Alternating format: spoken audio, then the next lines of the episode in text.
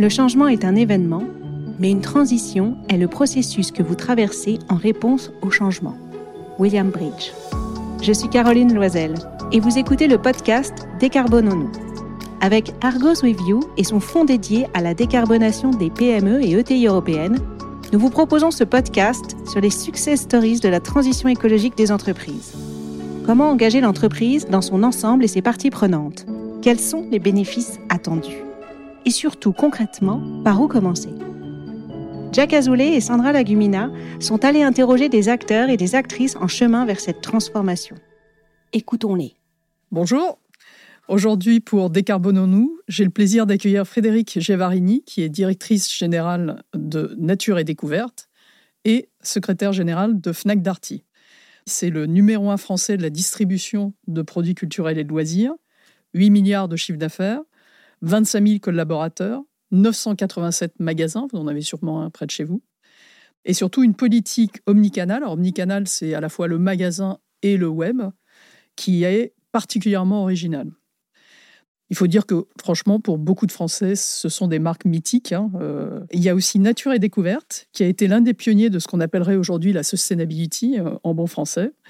Et je dois dire que, étant cliente depuis 40 euh, ans, j'ai aussi l'honneur de siéger à ce conseil d'administration depuis 6 ans. Et j'ai vu cette transformation absolument radicale de la stratégie autour de ce sujet de durabilité, pour cette fois-ci employer un mot français. Alors, on peut dire que cette entreprise, la FNAC, puis FNAC Darty, a été la grande aventure professionnelle puisque tu l'as rejointe en 2007, à la direction de la stratégie, après quelques années dans un cabinet de conseil. Je pense d'ailleurs que le fait d'être passé par un cabinet de conseil t'a pas mal aidé pour la suite, on va y revenir. Ces années font que ça a été la grande aventure professionnelle de ta vie, et d'ailleurs, c'est pas fini. Et tu t'es pas ennuyé en passant euh, par la stratégie, par le marketing, par les RH, et plus récemment avec ce poste de secrétaire général très large qui couvre à la fois la gouvernance, les risques et aussi la partie euh, de responsabilité sociale de l'entreprise je rappelle que ces années ont connu euh, des moments absolument incroyables dont on n'imaginait pas d'ailleurs qu'on les vivrait. Un moment plus classique dans la vie des entreprises, la fusion entre Fnac et Darty, mais aussi le Covid, qui a été un moment absolument euh, terrible pour beaucoup, mais aussi pour des entreprises comme celle de distribution, les crises sociales et bien sûr l'émergence aussi du digital, qui euh, pendant longtemps, on l'imaginait qu'il allait tuer les magasins et on va voir que ça n'est absolument pas le cas. Donc il a fallu se réinventer à chaque fois. Je pense que cette idée de réinvention, elle est très forte dans l'ADN de Fnac Darty. Et le choix qui a été fait, c'est pour ça que j'ai le plaisir de t'accueillir aujourd'hui, c'est que cette réinvention s'est faite autour justement des sujets euh, de durabilité, avec un plan très important qui s'appelle Everyday, dont le, le titre est S'engager pour un choix éclairé et une consommation durable, qui a été établi en 2021. Je pense que c'est probablement un des plans les plus ambitieux que j'ai eu l'occasion de regarder autour de ces sujets-là et autour de la transformation des entreprises. Ce que j'ai trouvé aussi passionnant, et c'est pour ça que je te remercie vraiment beaucoup d'être là, c'est que parallèlement à ce rôle, tu as aussi pris la direction générale de Nature et Découverte. C'est probablement l'une des marques qui a été les plus pionnières en matière de respect de l'environnement. On appellerait ça aujourd'hui euh, une ETI, une entreprise de taille intermédiaire, avec 200 millions de chiffres d'affaires, 1100 salariés. Et cette idée que quand on va chez Nature et Découverte, quand on passe la porte, on devient plus intelligent.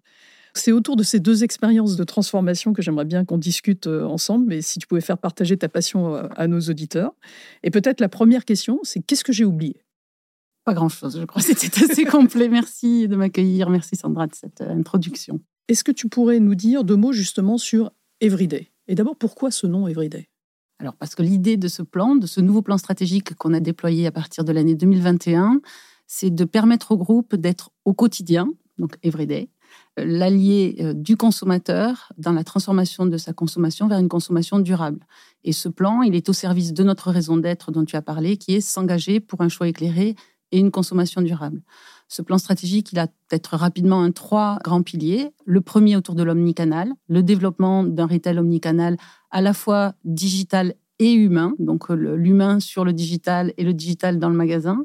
Et puis deux autres piliers qui tournent plus autour de nos sujets de durabilité dont tu as dit qu'ils étaient euh, centrales dans ce plan, très justement. Premier autour du développement de la durabilité, donc de l'allongement de la durée de vie des produits. Pour cela, on met en place un score de durabilité. On développe euh, l'activité seconde vie de nos produits. On développe la réparation, dont on va voir qu'elle est centrale hein, dans ce nouveau plan stratégique. Troisième pilier, le développement des services autour de la réparation, parce que Darty, historiquement, a une vraie légitimité, un vrai actif qui est constitué de l'ensemble des techniciens, de plus de 2000 techniciens qui sont là pour réparer les produits. Et donc l'idée de ce plan, c'est effectivement d'agir euh, positivement sur la consommation, la rendant plus durable en permettant d'allonger la durée de vie des produits et en mettant en place, vous l'avez entendu, hein, plusieurs leviers pour le faire.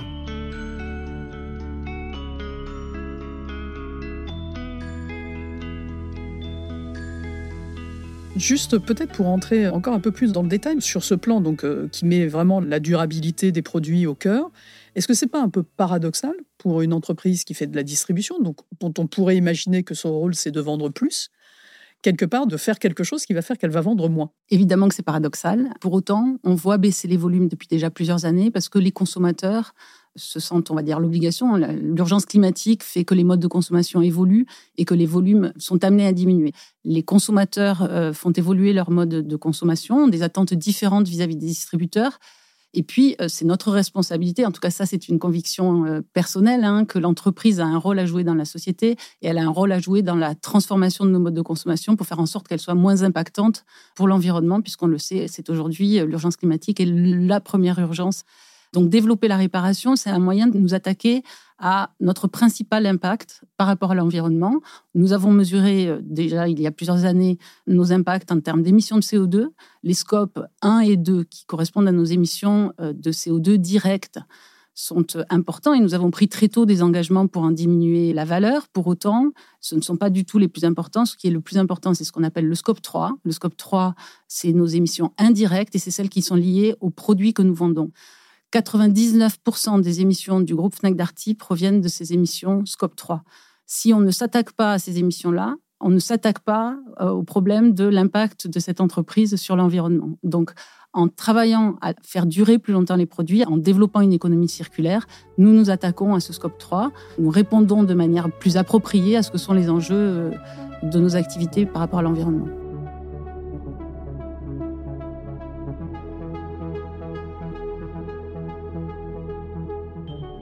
C'est vraiment un sujet qui est super intéressant. Parce qu'en fait, on rencontre souvent des entreprises qui nous disent, bon, ok, sur mes émissions directes, ce que je fais moi, euh, mon, énergie, je vais agir, je vais mettre des panneaux solaires, je vais euh, éventuellement travailler sur mes process de production, etc.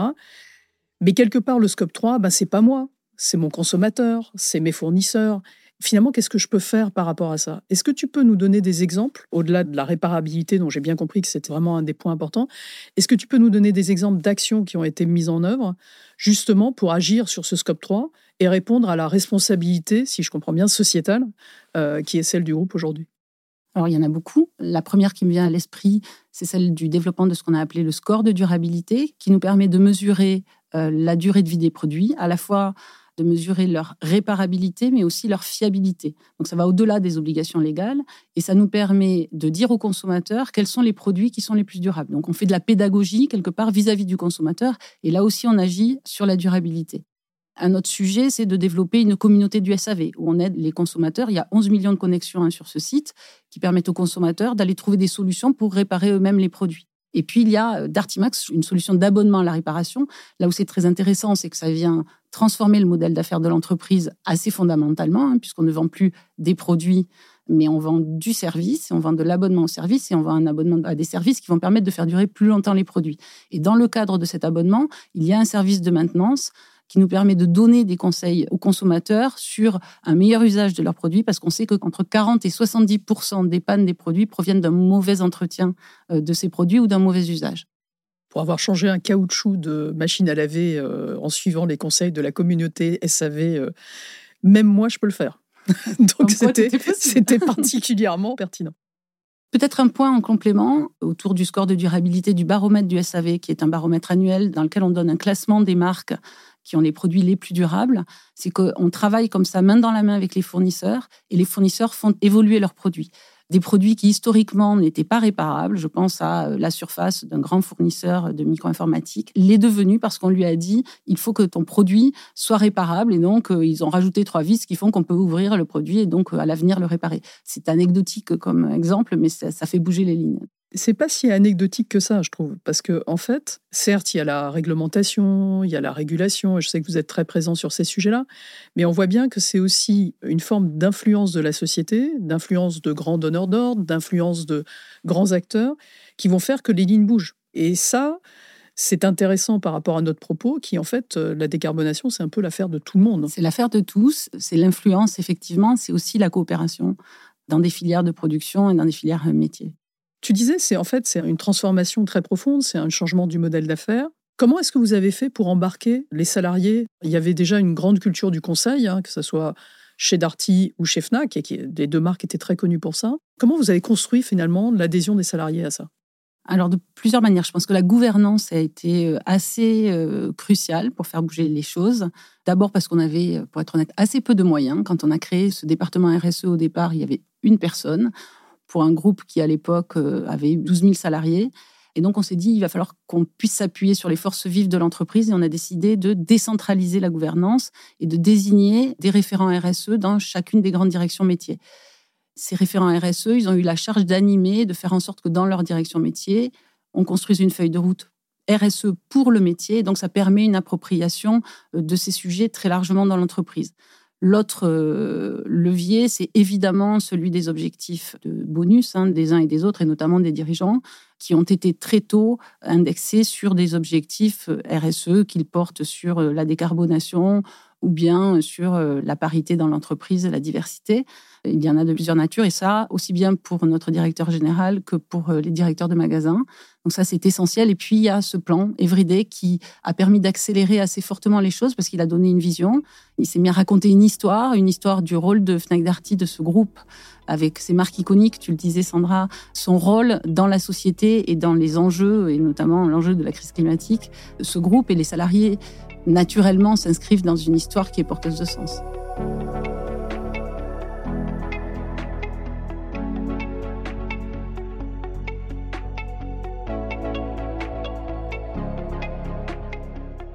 Ça, je pense que cette histoire de sens, il est très fort. Il est aussi euh, très, très fortement assumé par le top management. Hein. Je pense qu'Enrique Martinez, euh, que l'on salue, est euh, très engagé dans cette démarche. Et moi, ce qui m'impressionne à chaque fois que je vois en fait des directeurs ou même quand je fais faire des visites de sites, c'est qu'en fait, les gens se réfèrent vraiment à ce plan. Et c'est là où on voit qu'un projet d'entreprise en fait est réussi ou il n'est pas réussi. C'est quand c'est concret pour les gens et quand effectivement ils se disent bon voilà moi je participe euh, avec telle brique concrète euh, dans le cadre de mon travail et je me rappelle notamment une discussion hyper passionnante euh, quand on était allé visiter l'atelier de réparation il y avait ces grands entrepôts où on nous expliquait que pour diminuer en fait l'impact CO2 du transport, vous aviez travaillé sur tout ce qui était emballage des produits blancs par exemple pour limiter leur emballage, pouvoir en mettre plus et donc avoir un impact qui était moins important. Et ça, ça été venu très très tôt. Qu'est-ce qui pourrait faire que ça ne marche pas en fait? Que le plan ne marche pas bah Pour le coup, le manque d'adhésion des équipes. Hein. Mais aujourd'hui, j'y crois plus en fait. Je pense que euh, tout le monde n'est pas aligné. Forcément, dans une entreprise, il y a des gens qui bougent plus ou moins vite. Euh, on peut avoir des résistances euh, de certains de nos je vais dire fournisseurs plutôt que parties prenantes.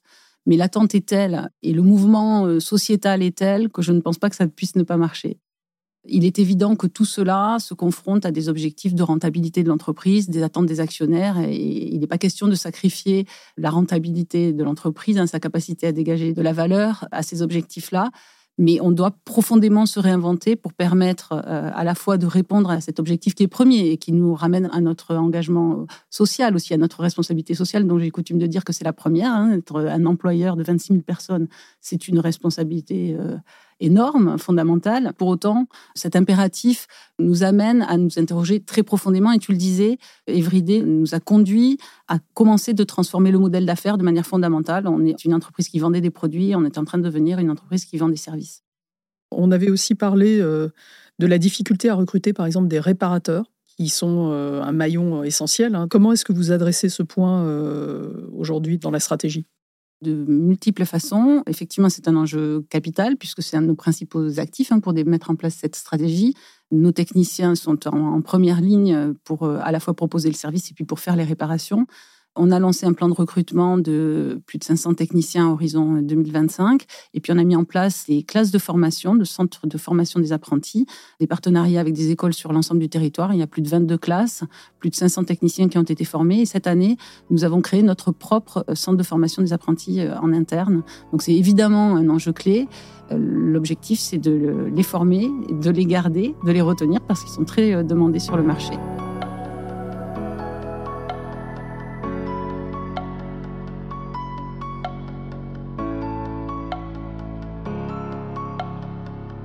Le groupe est aussi présent dans d'autres pays, en Espagne, au Portugal, en Allemagne, euh, au Benelux.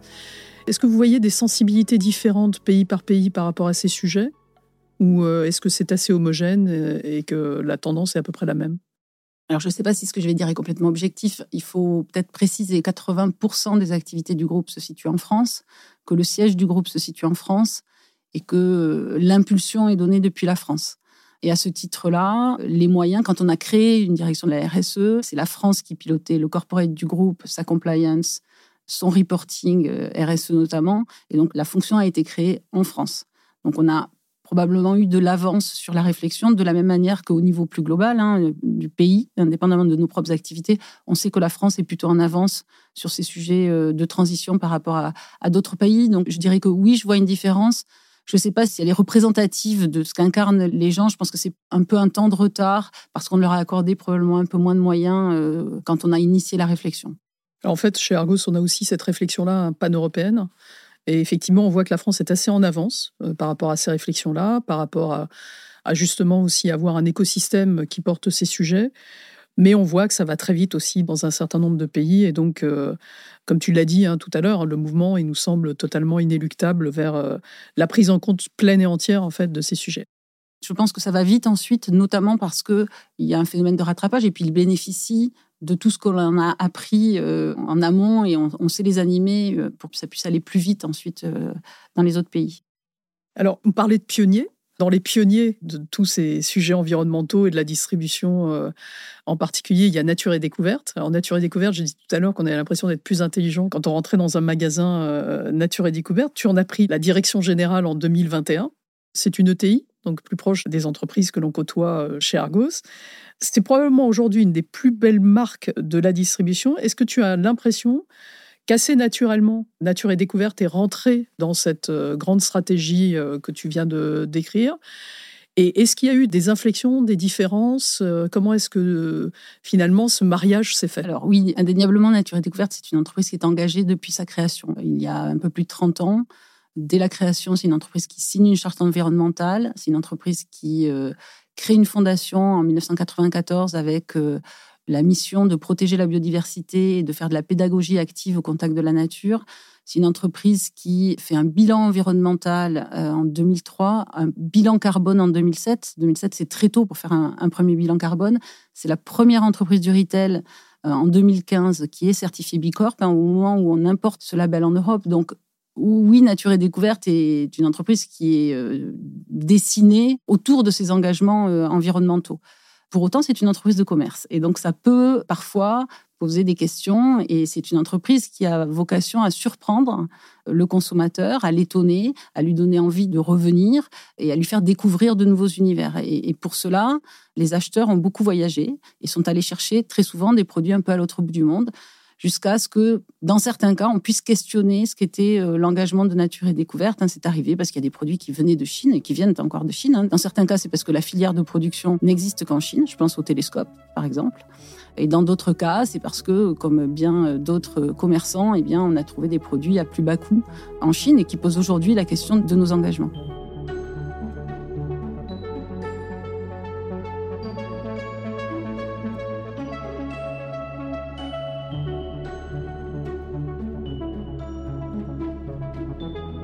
Tu as dit qu'elle été Bicorp depuis 2015. Euh, C'est un label, comme tu l'as dit, s'appelle Benefit Corporation.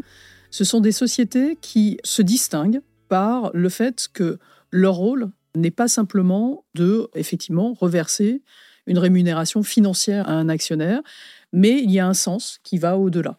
Ce sens, il peut s'incarner euh, soit par une grande préoccupation environnementale, soit par une grande préoccupation sociétale. Donc on a plusieurs types de Bicorp. C'est un label qui s'est beaucoup développé ces dernières années.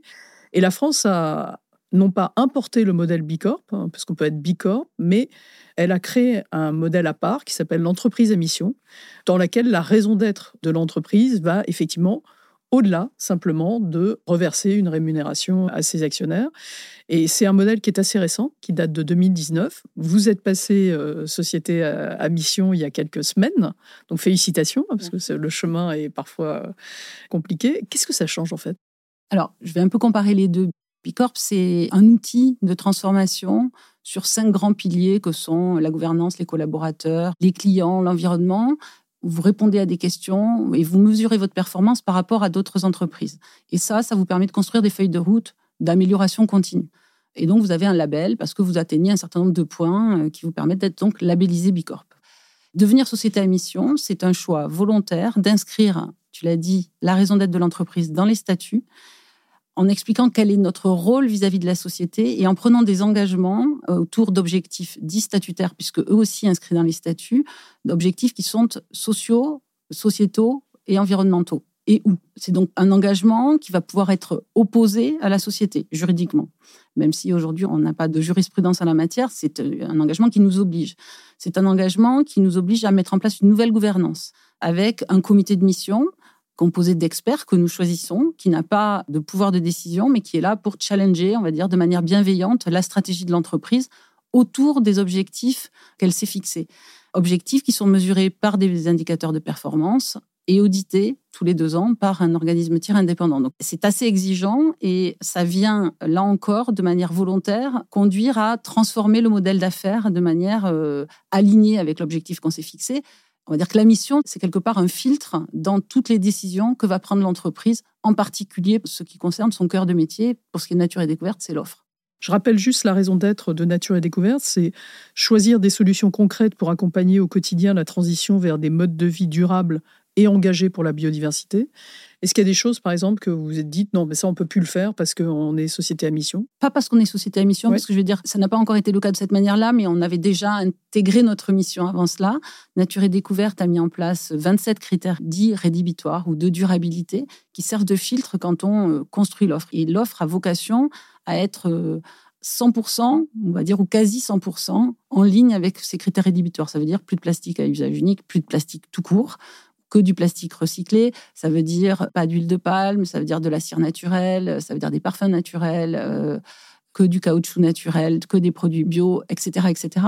Donc ça, c'est extrêmement exigeant dans le sourcing des produits euh, que nous devons faire. Ça nous oblige au quotidien. Nous avons mis en place un pôle euh, d'innovation durable au sein de la direction de l'offre. Ce sont des experts de la durabilité, qui accompagne les chefs de produits en étant euh, côte à côte avec eux et pas dans une direction à côté, hein, euh, dans les choix qu'ils font en matière de sourcing des produits.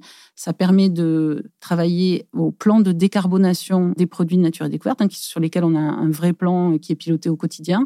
Et puis ça permet aussi de dire sur certains produits, ben non, on n'y va pas parce qu'on nuit à l'image de l'entreprise, parce que ce serait probablement euh, commercialement un, bon hit, mais que ce n'est pas conforme avec nos engagements.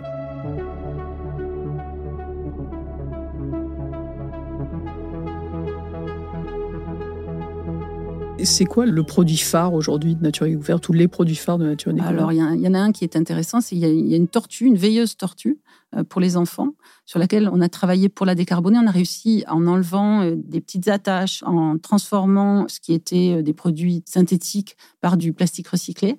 On a fait baisser de 76% l'impact de cette tortue. Ça fait partie des jolies histoires. Après, il y a euh, ce qu'on appelle le plaid kangourou, des couvertures euh, assez douillettes sur lesquelles on travaille aussi pour euh, transformer les produits à partir desquels elles sont fabriquées et les rendre moins impactants pour l'environnement. Ce qui montre bien que, en fait, décarboner, c'est un travail constant. Quotidien. Quotidien, avec une attention portée à tous les détails, en fait, et pas du tout, justement, un grand plan théorique. C'est extrêmement concret, c'est du jour le jour, ça se fait avec les fournisseurs, parce que si vous ne faites pas avec eux, vous allez vous priver euh, de travailler avec la plupart de vos partenaires historiques. Donc il faut accepter que ça prenne un peu de temps, que ça fasse l'objet de beaucoup d'échanges. C'est beaucoup d'énergie, c'est beaucoup de contraintes, mais c'est euh, indispensable et puis c'est efficace. Et est-ce que tu as l'impression que à la fois les fournisseurs et les clients suivent par rapport à cette démarche-là? Je pense que les clients qui viennent chez Nature et Découverte, ils sont assez attachés euh, à ces engagements-là, même si, on ne va pas se mentir, hein, il y a une part de schizophrénie en chacun de nous, je pense, et que parfois c'est extrêmement euh, concret. Les fournisseurs comprennent l'attente du consommateur de manière plus générale, hein, qui évolue, et donc sont probablement euh, très contents que Nature et Découverte puisse les accompagner dans cette démarche d'amélioration, puisque ça permet de progresser quand même plus vite en collaborant avec son client. Si tu devais changer quelque chose dans la transformation environnementale telle qu'elle a été euh, menée, que ce soit chez Fnac Darty ou chez Nature et Découverte, en fait, euh, tu ferais quoi? Je pense que je ferais tout un peu plus vite et un peu plus fort. D'abord, le fait d'encapsuler le plan dans une histoire. Hein. Je pense que la mise en récit, je l'ai déjà dit, mais je pense que c'est vrai euh, de la transition écologique dans sa globalité. Il faut que ça donne envie. L'incarnation par les dirigeants, elle est absolument fondamentale. Je formerai plus et plus tôt. Parce que euh, les sujets de décarbonation, c'est quand même des sujets qui, à première vue, apparaissent extrêmement techniques et compliqués, et ça fait plutôt un effet repoussoir.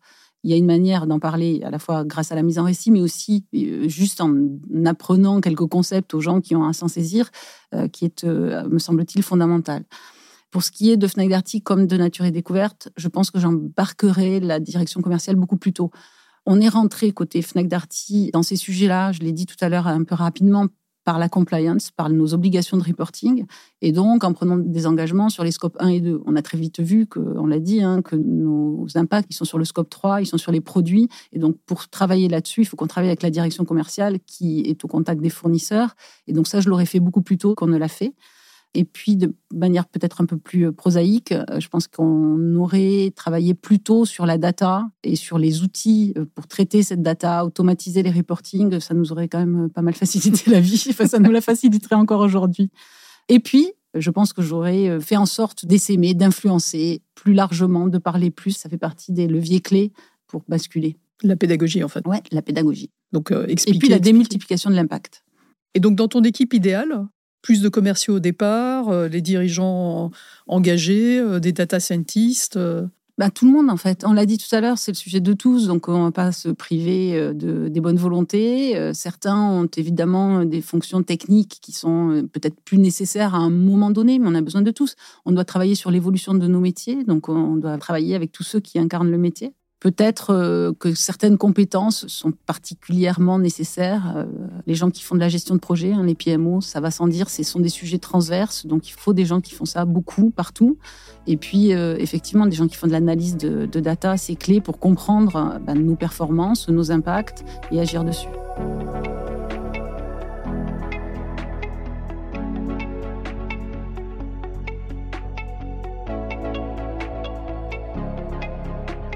Toute cette démarche, dont on voit qu'elle te passionne et depuis plusieurs années, est-ce qu'elle a changé tes propres comportements, tes propres habitudes? Est-ce que tes enfants t'ont cassé les pieds là-dessus? Je crois que c'est moi qui casse les pieds à mes enfants, pardon. Parce que bon, ils font partie de ces jeunes un peu schizophrènes. Oui, ça a changé des choses. Je suis alors euh, des choses plus ou moins anecdotiques, mais il y a des choses un peu un peu fortes quand même. Je ne me déplace plus qu'en vélo à Paris. Et puis accessoirement, ça change la vie. Ça permet d'aller très vite et de décompresser. Donc c'est très agréable. Outre que ça n'a pas d'impact, alors qu'il y a encore quelques années, hein, j'étais en voiture, donc ça, ça change pas mal des choses. Je pense que j'ai considérablement diminué ma consommation de viande et celle de toute la famille. Donc ça, c'est important. Je pense qu'on fait très attention à la température, euh, et pas seulement cette année, parce qu'il y a eu des sujets euh, de pénurie euh, et du hausse du coût de l'énergie, mais on fait très attention à la température dans la maison, parce qu'on trouve pas accessoirement que c'est plus agréable et que mettre un pull, c'est pas très compliqué. Puis voilà, puis j'essaie de parler de tous ces sujets autour de moi, parce que comme je le disais, je pense que l'influence, ça compte, et le fait d'essaimer, ça permet d'avoir de l'impact plus largement.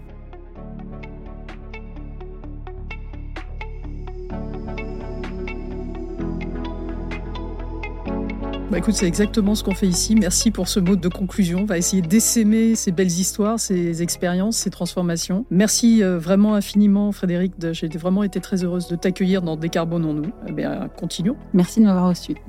Alors, je ne sais pas ce que vous avez retenu, vous, de cet échange avec Frédéric.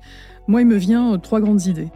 La première, c'est que une stratégie fondée sur la durabilité, sur l'environnement, elle peut aller jusqu'à changer le modèle d'affaires on vendait des produits, elle a dit, et maintenant on va aller vers du service, et un service qui va même conduire à moins vendre de produits. Donc on est vraiment sur une transformation qui est très radicale et très ambitieuse, portée de manière extrêmement homogène dans un plan global qui a du sens. et qui a du sens pour chacun dans son travail. Ça m'amène d'ailleurs à ma deuxième euh, conclusion. Cet euh, effort qu'il faut faire pour décarboner, pour aller dans ce sens de la lutte contre le changement climatique, il concerne tout le monde dans l'entreprise. Tous les départements de l'entreprise doivent être embarqués, du euh, commercial à la RH, en passant par évidemment le département RSE et bien sûr la direction générale. Et quand on rentre dans le degré de détail, par exemple, dans lequel on est rentré euh, sur les produits de nature et découverte, rien n'est laissé au hasard. Le fournisseur, on va discuter avec lui euh, à la fois du produit, mais du matériau. On va discuter avec lui des attaches, etc. Donc voilà, c'est un travail qui euh, concerne tous et qui rentre dans un degré de détail de transformation qui est extrêmement impressionnant. Le troisième point, c'est que le consommateur a le pouvoir. De plus en plus, les informations lui sont données par exemple, pour choisir le meilleur score de durabilité. C'est ce qu'expliquait Frédéric euh, sur euh, ce qui a été fait par Fnac Darty. Et cette information, il faut aller la chercher. Et après, il faut faire un choix qui soit un choix le plus éclairé possible. Prenez le pouvoir, décarbonons-nous.